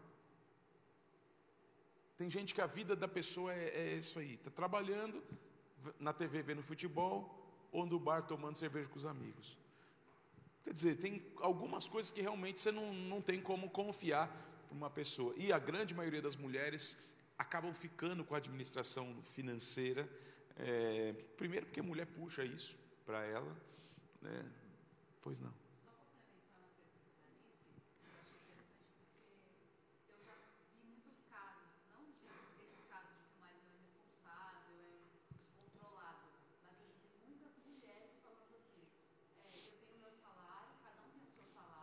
Sim. Sim. conta que está para pagar numa casa, o marido precisando de dinheiro e a mulher está sobrando dinheiro e ela está juntando porque é, cada um tem o seu, não, porque cada um tem o seu salário, então eu tenho meu salário para comprar minha bolsa, meu sapato, enfim, eu pago aquelas contas que foram distribuídas e depois, ou seja, não estão unidos na não. mesma missão. A questão não é se o dinheiro está na mesma conta, mas é, o dinheiro mostra a mentalidade Exatamente. que a pessoa tem a respeito da união familiar. Perfeito. É isso aí. Uma casa dividida subsiste? Está respondido. Não vai subsistir. Ali a ideia é assim: não, quem tem esse pensamento, primeiro, não sabe o que é se submeter.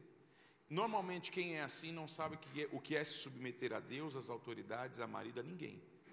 Submissão não existe. Eu sou senhor da minha vida. Né? Então, primeira coisa é isso. Quando você sabe com quem você está. Então, pensa bem, mulher. Pensa, a maioria é mulher, por isso que eu estou falando assim. Pensa bem com quem você vai casar. Analisa bem. Veja se a pessoa, ah, não adianta assim, ah, vim para a igreja, conheceu na igreja, vê se é crente, prova mesmo. Avalia, porque às vezes está na igreja, mas está de passagem. Nunca nasceu de novo, não dá testemunho de novo nascimento. Quando não, encontra na casa da prima da tia, entendeu? Ai, que lindo, não sei o que, e acha que vai, e fica o resto da vida dando cabeçada, cabeçada, porque a pessoa nunca vai mudar de vida, e é um peso gigantesco que você vai levar para o resto da sua vida, porque você nunca vai poder estar submissa, literalmente, né, debaixo de uma missão de alguém que não sabe para onde vai, que, que não tem uma missão estabelecida, e aí fica aquelas mulheres, quantas irmãs não vivendo assim, marido que não é crente, marido que não vem para a igreja, é ano após ano vindo sozinha para a igreja, fazendo tudo sozinha. Puxa, é muito triste isso. Né? Então, vigie, ore antes, espere em Deus antes, busque em Deus antes, porque existe, pode ter certeza, é raridade, mas existe homens de Deus, existe homens de valor, queridos, existe, existe. Existem homens ainda que ouvem a voz de Deus, que ainda vão ser sacerdotes do lar, né, em nome de Jesus, e que você encontre um assim para a tua vida, você, você que não é casado, em nome de Jesus, não é você, não, ah, eu vou procurar, não, vem com conversinha não, hein? Pois não, pastor? Sim? Não muda. Ou você já pega bonitinho, desde o começo, porque depois ninguém muda, não.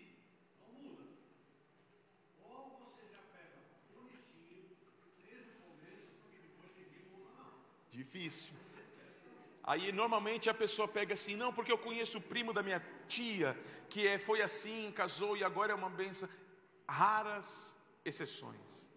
Raríssimas exceções. Então não joga na loteria a tua vida, querido. Não joga na loteria. A Bíblia fala: não se coloque debaixo de um jugo desigual. E jugo desigual não é somente a ser crente. O cara é crente, mas ele é da testemunha de Jeová. Entendeu? Você quer achar falar que o cara é crente. É, é jugo desigual, porque vocês não pensam igual, o Deus de vocês não é o mesmo, o Senhor não é o mesmo, os propósitos não são os mesmos. Não se coloque debaixo de jugo desigual, vai dar ruim, vai dar problema. Então, espere em Deus. Amém. Fica solteira. Amém. É, às vezes é melhor, né? Às vezes é melhor. Perguntaram isso?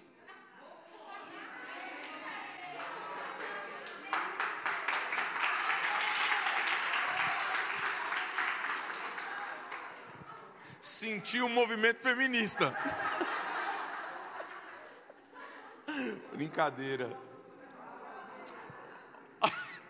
Olha, minhas queridas irmãs, posso falar para você? O dia que eu ver esses lugares cheios de homem para um curso como esse assim, Jesus está chegando no Jaraguá. A, a, trombeta já tocou, ele está chegando no Jaraguá. Mas amém. É, a gente está brincando, mas é verdade, a gente precisa, e Deus tem falado um pouco com, com os homens, a gente precisa realmente nos despertarmos nesse sentido, né? Oi, Francisco. Pastor, vai demorar muito, porque eu tenho que lavar a louça lá Um né, Francisco? Não, já acabou.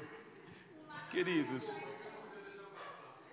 Tá certo. Quem vê pensa, né, Francisco? Ô Miriam, se você estiver vendo aí, depois você acerta com ele que. Né? Ah, não está online, né? só está gravando. Queridos, acho que é isso. É, eu gostaria muito, em nome de Jesus, que você que participou, desses quatro, quatro encontros, cinco, nem sei, é, que você tenha aprendido alguma coisinha né, sobre ideologias, movimentos que não tem nada, nada, nada, nada em favor da mulher. Essa história de empoderamento do homem, empoderamento da mulher. A Bíblia diz que Cristo cresça e que eu diminua. Como que eu vou dizer que eu tenho que me empoderar? Isso é antibíblico. Isso é antibíblico. A nossa vida tem que glorificar a Cristo. Então eu não posso usar isso, a mulher, empoderamento e é, conversa. Né? E sempre, sempre, todos os movimentos usam meias verdades, todos. Porque se eles usarem só mentira, vai ficar característico muito rápido. Então eles usam meias verdades, sempre. E é nas meias verdades que eles vão tentar construir essa ideia. Então, não caia nisso em nome de Jesus. Nem homens, né, que Deus de fato nos torne homens, é, homens bíblicos. Homens bíblicos, ponto. Não são perfeitos, mas são bíblicos.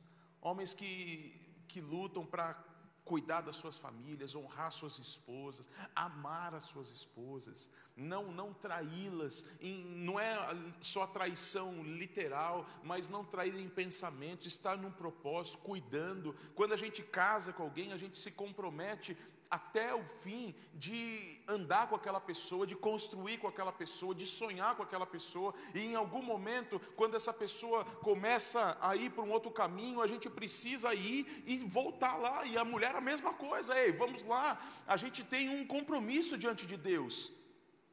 E hora ou outra, um dos cônjuges vão enveredar por algum caminho que não é o caminho de vida, e o outro precisa ir e buscar, mas tudo isso em oração, buscando a Deus, porque somente Ele atuando na vida de um casal que pode nos fazer continuar. Na sociedade que vivemos, se Cristo não for o Senhor do teu casamento, ele está fadado ao fracasso. Quando você liga uma porcaria de uma novela, você está sendo bombardeado com tudo que é lixo e mensagem do inferno sobre relação, sobre sentimento, sobre fazer aquilo que te, que, que, te faz bem, que você gosta. E se a Silvia fosse fazer tudo aquilo que fez, que teoricamente lhe faria bem, a gente já não estaria junto. Se o Márcio fosse fazer tudo aquilo que teoricamente me faria sentir feliz em algum momento, já não existiria mais casamento, já não existiria mais família, já não existiria mais nada. Então o que a gente precisa é voltar para a palavra de Deus. E lembrando, Deus tem para nós princípios muito bem estabelecidos.